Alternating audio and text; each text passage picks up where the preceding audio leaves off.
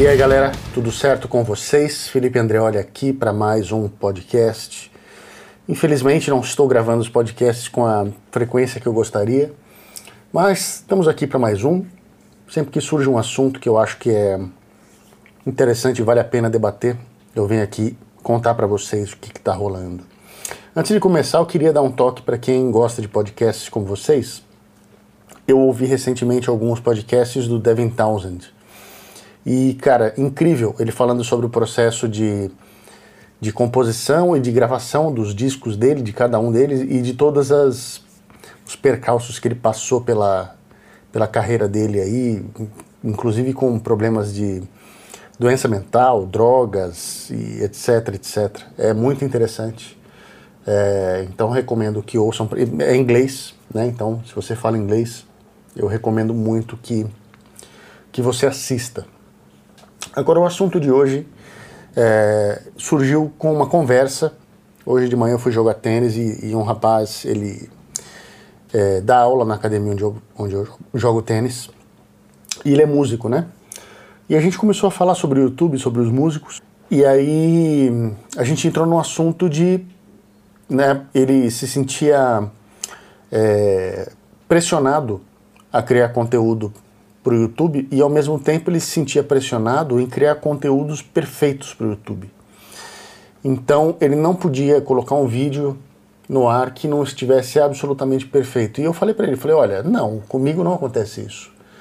Eu não sinto a menor pressão de ser perfeito, porque eu sei que é, é impossível ser perfeito se você está tocando de verdade, né? E eu mantenho essa essa premissa. E por quê? Né?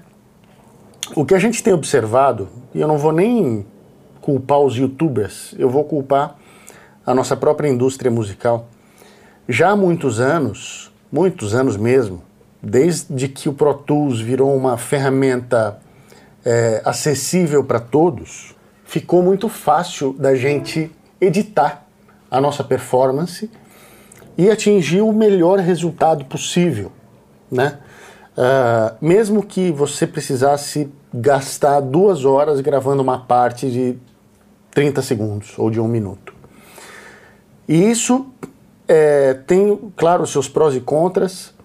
É, muita gente saudosista diz que antigamente é que você tinha que tocar de verdade, porque afinal a gente gravava em rolo.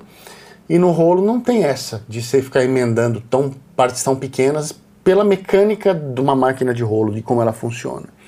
Mas no digital não existe limite para onde você pode editar a sua performance e, e você pode inclusive gravar devagar e acelerar.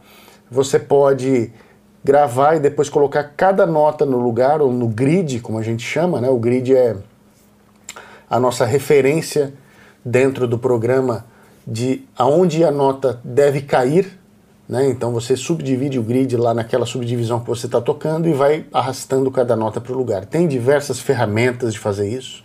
Primeiro fazia na mão, depois fizeram o Beat Detective, hoje em dia tem o Elastic Audio, enfim, uma infinidade de, de possibilidades para a gente editar a nossa performance até não poder mais. Mas o que, que eu observo? Que nas produções onde você tem é, músicos experientes e produtores experientes, eles não querem depender desse tipo de ferramenta para fazer a performance rolar. O que o produtor exige, no, meu caso, por exemplo, é que eu faça take, takes mais inteiros possíveis e não fique emendando cada parte e cada nota. Porque existe uma diferença muito grande na performance quando você toca uma parte e quando você vem e grava cada nota daquela parte. Porque a fluidez entre as notas, a maneira como um ser humano toca, ela é impossível de ser é, completamente imitada usando edição. O resultado sempre vai ser diferente. Não existe é, como você imitar a humanidade de um cara que está tocando, né? Essa parte ainda não não dá para imitar. Mas isso, claro, para ouvidos treinados, né? Se você, uma pessoa com ouvido treinado, ouvir uma gravação e tiver tudo perfeitamente no grid, ela vai saber que aquilo foi mexido e foi consertado. Uh, por outro lado, se você tem uma parte que você tocou de cabo a rabo, e mesmo que ela tenha imperfeições, você sabe que um ser humano tocou. E, o, e, a maneira como aquilo atinge o nosso ouvido e o nosso cérebro é diferente. É diferente. Um exemplo grotesco disso que eu estou falando seria você pegar um cara cantando de verdade ou você ouvir aquelas uh, músicas pop aonde os caras usam tanto autotune que a voz do cara fica parecendo um robô, né?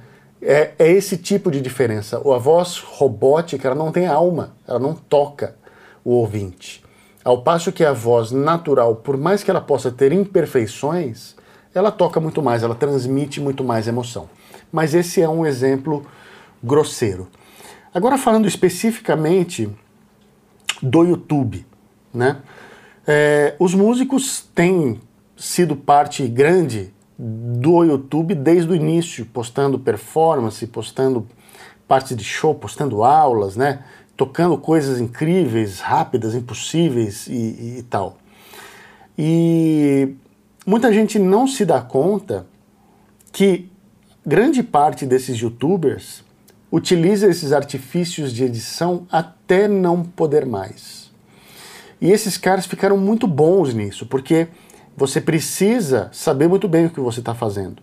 Afinal, não só você vai editar o áudio até o talo, até aquilo soar perfeito, perfeito, mas você precisa sincar o vídeo com isso também. Isso dá um trabalho danado, mas um trabalho danado. Por quê? Porque ninguém toca perfeito que nem uma máquina. Um instrumento como o baixo ou como a guitarra, ele é um pau com cordas de metal. Então, assim, claro, sendo extremamente é, simplista, né? Mas é isso que é. É um pedaço de madeira com cordas de metal, contrastes de metal, no caso do baixo pode ser também sem, é, e até no caso da guitarra, se você for o Bumblefoot, mas é uma coisa orgânica.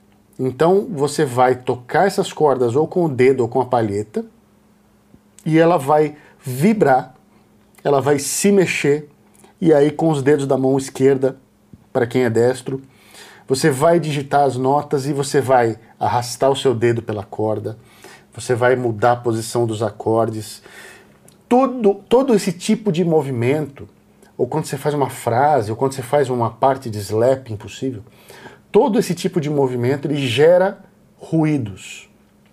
Quando você faz partes complexas, quando e você tem uma transição de dois, duas notas que tem uma certa distância, existe o barulho do dedo se movendo pela corda.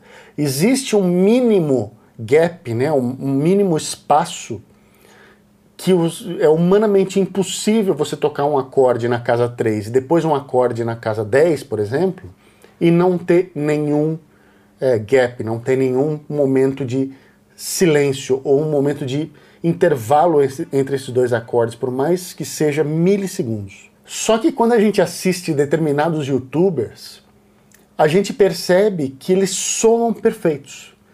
Então, o cara está tocando coisas mirabolantes, frases rápidas, complicadas, cheias de, de nove horas, mudando de técnica, né? É, no caso dos baixistas, o cara tá fazendo slap aqui, depois tapping aqui, depois pizzicato, volta pro slap, e você não ouve nem um barulho. Isso não é como um ser humano toca, certo? E assim, aí é onde eu quero chegar, é o, é o cerne da questão para mim. Não é que a pessoa que faz isso não consiga tocar. Mas ninguém consegue tocar daquele jeito, certo? Vou dar dois exemplos que os baixistas vão se identificar, que é o Charles Bertoldi e o Dave 504, certo? O Dave 504. E pelo menos um exemplo, não sigo tantos guitarristas, mas pelo menos um exemplo é, de guitarrista que sofre, para mim, dessa mesma, desse mesmo problema, que é o Steve Terryberry, certo? Esses três músicos são muito bons? Sim, especialmente o Charles Bertoldi, é um cara extremamente técnico, muito hábil e assim com um grande repertório de técnicas, um cara com uma, sabe assim, uma criatividade incrível, muito legal. O Dave é um ótimo baixista. É um grande baixista? Não, mas ele é um ótimo baixista. Domina vários tipos de técnica e se atreve a tocar coisas de vários estilos e, e etc. E o Steve Terryberry é um guitarrista metaleiro, shredder, né, que faz aquele monte de arpejos, frases, etc. É, e toca um monte de coisas super difíceis. Eu tenho certeza que esses caras conseguem tocar. Eu tenho certeza de que eles são capazes de tocar coisas muito difíceis. Mas eu tenho também certeza de que eles não são capazes de tocar todas essas coisas super difíceis e nunca ter nenhuma imperfeição no playing. Isso não existe. Você pode pegar os maiores mestres do mundo de qualquer instrumento e, e, você vai ver o cara tocar na sua frente, você vai ficar besta e o seu queixo vai cair do quão perfeito esse cara toca. Mas se você colocar na lupa mesmo, né? É, que, por exemplo, o YouTube permite a gente fazer quando você coloca a velocidade em 50%, você vai ver que existe articulações, eu não vou chamar nem de barulhos nem de imperfeições, são articulações das notas. Quando esse cara está tocando essas coisas super difíceis. E esses youtubers não têm isso. Parece um piano, parece um teclado programado tocando aquilo ali. Então, essas performances são resultados de horas de edição. E qual que é o cerne da questão, então? Por que, que eles fazem isso? Né? Aonde é que a gente chegou que pessoas que claramente são capazes de tocar se obrigam a gastar horas editando o vídeo para tudo ficar perfeito? Porque foi assim que a gente foi se acostumando a ouvir música. Foi assim que os produtores é, que não têm bom senso no uso das ferramentas acostumaram seus ouvintes a ouvir música de uma maneira que nenhum músico consegue tocar. A gente criou um padrão impossível de se atingir de precisão, é, onde você tem grandes músicos tocando de uma forma perfeita para uma pessoa, né? Ou, ou seja, o máximo que uma pessoa pode oferecer, e mesmo assim o produtor vai lá, edita, edita, edita, edita, até aquilo ficar perfeito. E o público, de alguma forma, se acostumou a ouvir isso. O público não lida bem, eh, nem todo mundo, é evidente, mas uma boa parte do público não lida bem com as imperfeições de um ser humano tocando. E isso se transportou para o YouTube. Eu vou fazer uma observação aqui que é uma opinião, eu não sei, isso não é um fato para mim, tá? É, eu não tenho certeza do que aconteceu, embora eu acompanhei um pouco o caso e, e vi as, os depoimentos das partes é, sobre esse caso. E, mas eu cheguei nessa conclusão que pode estar completamente errada, mas eu acho que faz parte do problema de uma, qualquer forma. Né? É, eu não sei se vocês sabem, se vocês acompanham o Steve Terryberry no YouTube, mas ele foi, apesar de ser guitarrista, quando o Dragon Force ficou sem baixista, eles convidaram o Steve Terryberry para tocar baixo na turnê, né? E cara, que coisa legal, né? Porque goste ou não do Dragon Force é uma banda de destaque, é uma banda que toca em lugares legais para um público muito bom, entendeu? Tem um show super legal e tal. E, e, eu acho o Herman e o pessoal lá, o Sam, todo mundo, muito inteligentes na maneira de conduzir a banda. Enfim, eles convidaram o Steve Terryberry para ir tocar baixo na turnê. E aí ele disse que sim a princípio, fez até um vídeo aceitando essa oferta. Quando chegou na hora do vamos ver, na hora de sair em turnê, ele deu para trás, né? Ele teve crises de ansiedade, ele não conseguiu sair de casa, né? Ele teve assim consequências reais psicológicas que levaram ele a declinar a turnê. E aí a minha especulação é assim: ele falou abertamente sobre isso, ele falou sobre o medo que ele tem de, de tocar em público e etc. Ele em nenhum momento disfarçou ou tentou dar alguma outra desculpa, mas eu acho que parte dessa ansiedade que ele sente é a mesma ansiedade que esse rapaz com quem eu conversava hoje de manhã sente também. Tudo que eu posto na internet tem que ser perfeito. tudo que eu posto no YouTube tem que ser perfeito. Como ninguém toca assim, eu preciso de horas de edição, mas ao vivo não existe edição. Ao vivo é na real. Então eu vou tocar ao vivo e as pessoas vão perceber que eu não sou aquele cara que toca perfeito daquele jeito, né? Assim, tudo bem, ele ia tocar baixo, baixo nem é tão na cara assim numa banda de metal, mas isso gera uma ansiedade. Isso gera uma ansiedade porque você se torna escravo de uma perfeição que você é incapaz de atingir sem ajuda de ferramentas de estúdio.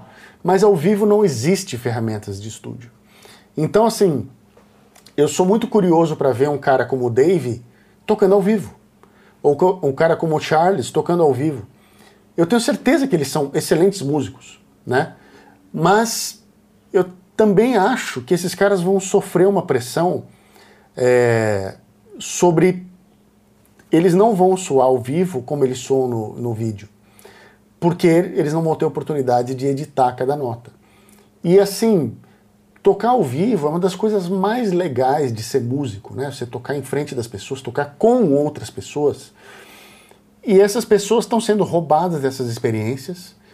E aí a gente chama de geração YouTube, né? O cara que toca no quarto e tudo bem, ele não está interessado. Mas será que não está interessado mesmo? Será que ele não gostaria de experimentar a sensação, a adrenalina de você subir num palco e tocar para uma galera, né? É... Mas não, porque eles precisam soar perfeitos, e isso é impossível de fazer ao vivo, eles vão sempre tocar no quarto.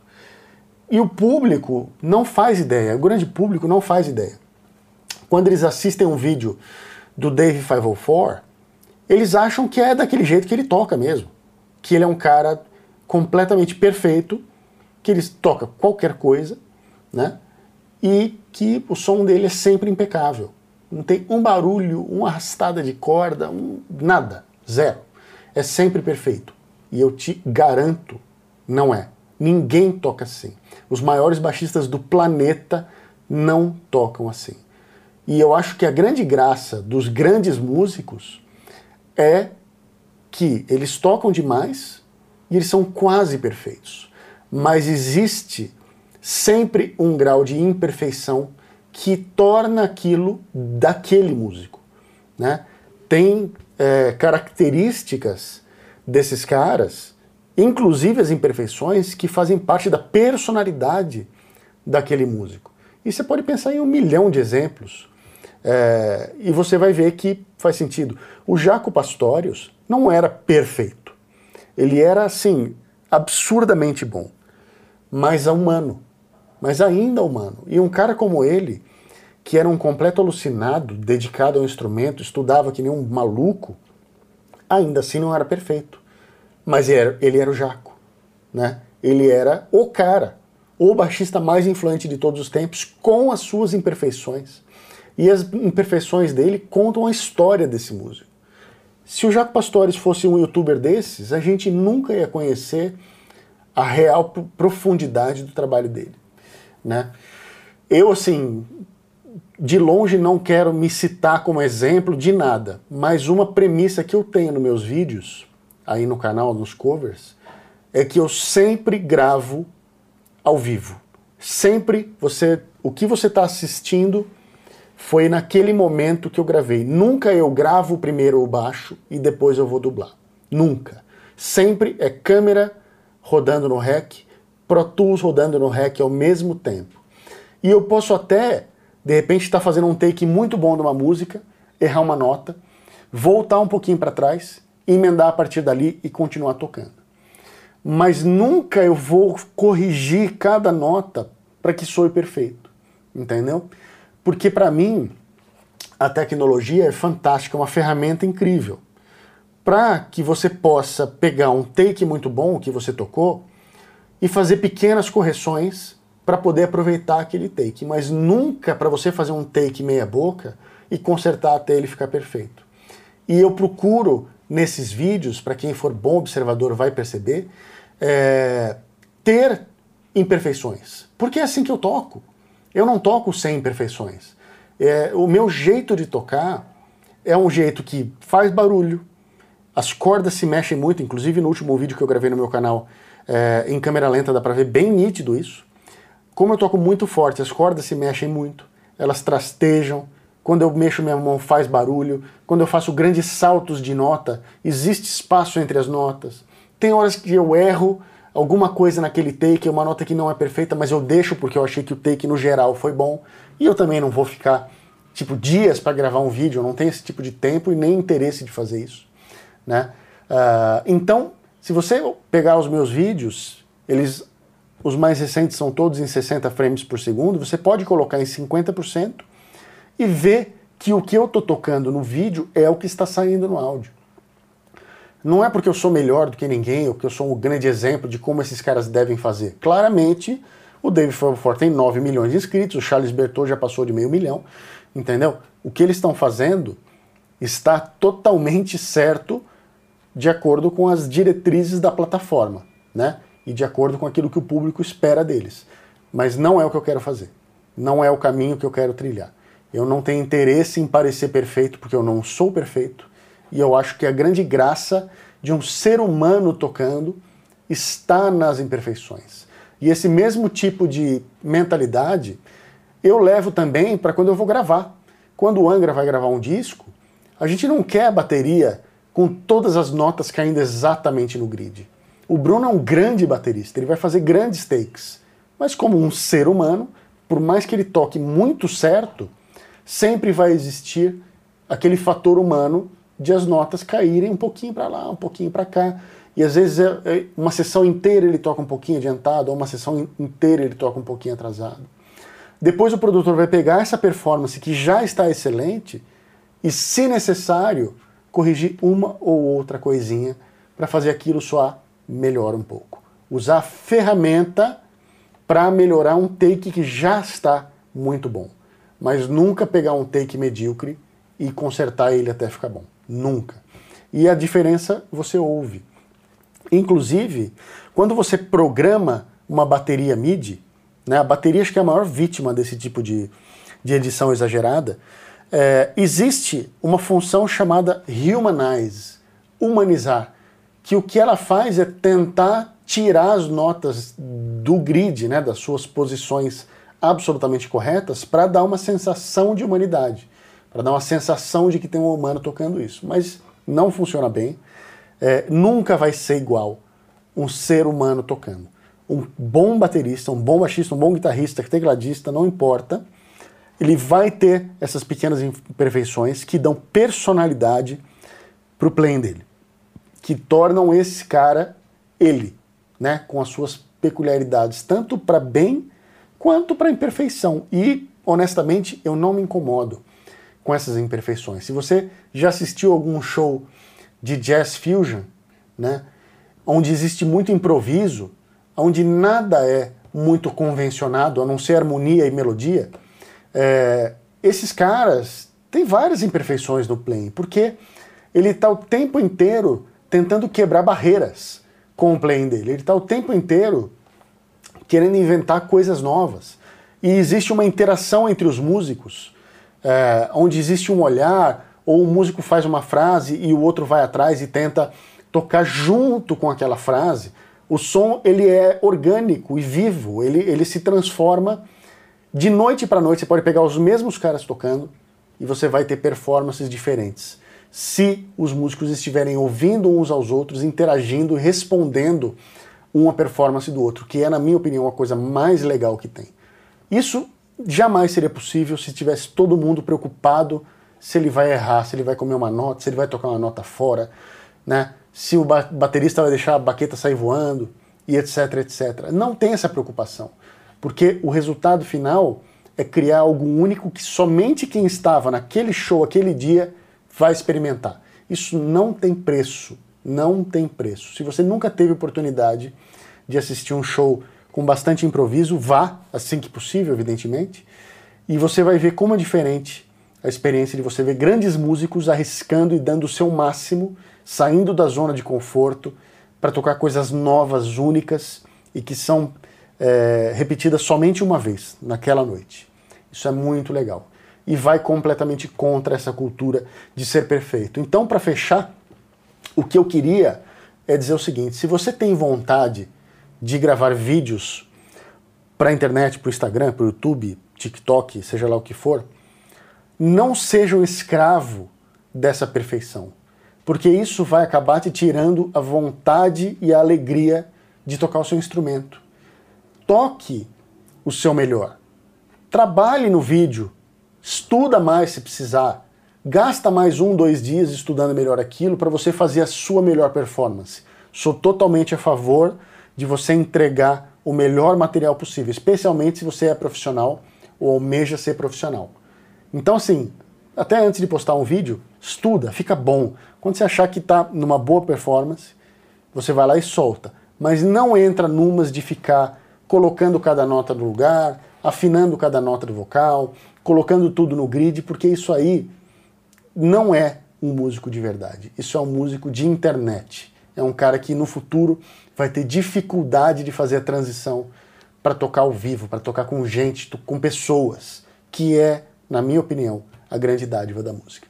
É isso aí, gente. Muito obrigado mais uma vez pela companhia nesse podcast. Convido vocês a sempre mandar comentários, mensagens nas minhas redes sociais, falando sobre o que acharam e sugerindo novos temas também. E é isso aí, gente. Um abraço, até mais.